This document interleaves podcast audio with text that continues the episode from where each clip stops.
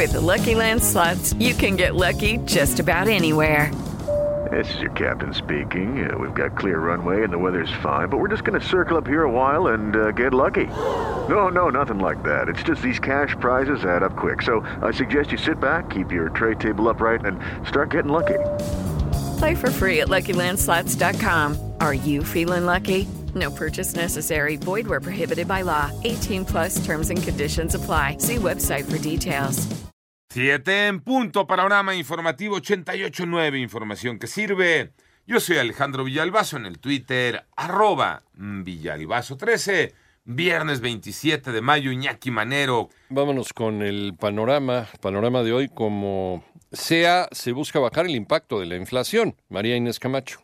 Luego de que la mayoría de las economías han revisado al alza las expectativas de inflación para 2022 y 2023 y que éstas se encuentran por encima del objetivo de sus respectivos bancos centrales, la Junta de Gobierno del Banco de México advirtió que ante un panorama más complejo para la inflación y sus expectativas, se considerará actuar con mayor contundencia para lograr el objetivo del 3%. En su minuta destacó que la mayoría de los integrantes indicó que el balance de riesgos para la inflación en el horizonte de pronóstico se mantiene sesgado a la alza y ha continuado deteriorándose. Uno de ellos puntualizó que esto se debe a la posibilidad de que los efectos del conflicto geopolítico sean mayores o de mayor duración a lo previsto, por lo que la Junta de Gobierno expresó que en las próximas decisiones de política monetaria vigilará estrechamente las presiones inflacionarias, así como todos los factores que incidan en la trayectoria prevista para la inflación y en sus expectativas. Al referirse al paquete contra la inflación y la carestía, algunos integrantes de la Junta de Gobierno consideraron que este tendrá efectos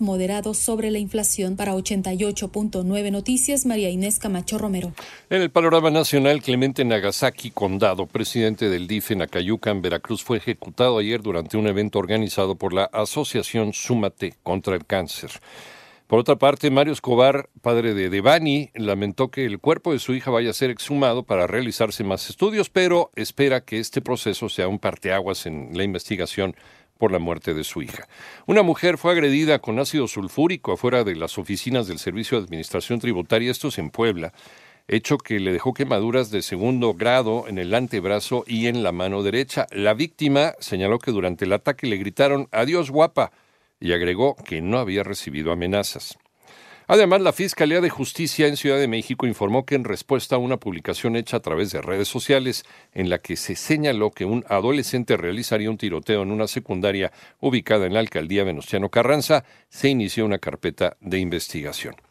Y el subsecretario de Salud, Hugo López Gatel, aseguró que no se cerrarán los hospitales psiquiátricos. Moni Barrera. Hay varios llamados de la Organización Mundial de la Salud para modernizar o actualizar los sistemas de salud para la atención mental. El objetivo es que desde el aspecto preventivo, terapéutico y de rehabilitación o reincorporación social se haga desde el primer nivel de atención. Recientemente se promulgó la reforma a la Ley General de Salud en materia de salud mental y adicciones. Se habla de que vamos a cerrar los hospitales psiquiátricos y que nos vamos a quedar sin hospitales psiquiátricos mañana. Esto es falso. No podríamos cerrar hoy los pocos hospitales psiquiátricos que tenemos. Esto es un proceso de adaptación. Estamos ya desarrollando capacidades para la atención de salud mental en el primer nivel de atención. Hemos capacitado a más de 37 mil profesionales de la salud. Así lo dijo Hugo López Gatel, subsecretario de Prevención y Promoción de Salud, en 889 Noticias, Mónica Barrera. Vamos al panorama internacional. Una niña de 11 años, alumna de la primaria Ruff de Uvalde, en Texas, sobrevivió al ataque de Salvador Ramos fingiendo estar muerta y untándose sangre.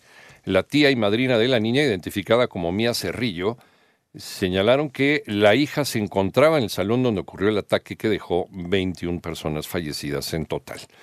Por otro lado, las autoridades de la ciudad ucraniana de Mariupol denunciaron el hallazgo de unos 200 cadáveres en avanzado estado de descomposición, esto en el interior de un refugio situado en los bajos de un edificio destruido por los ataques rusos.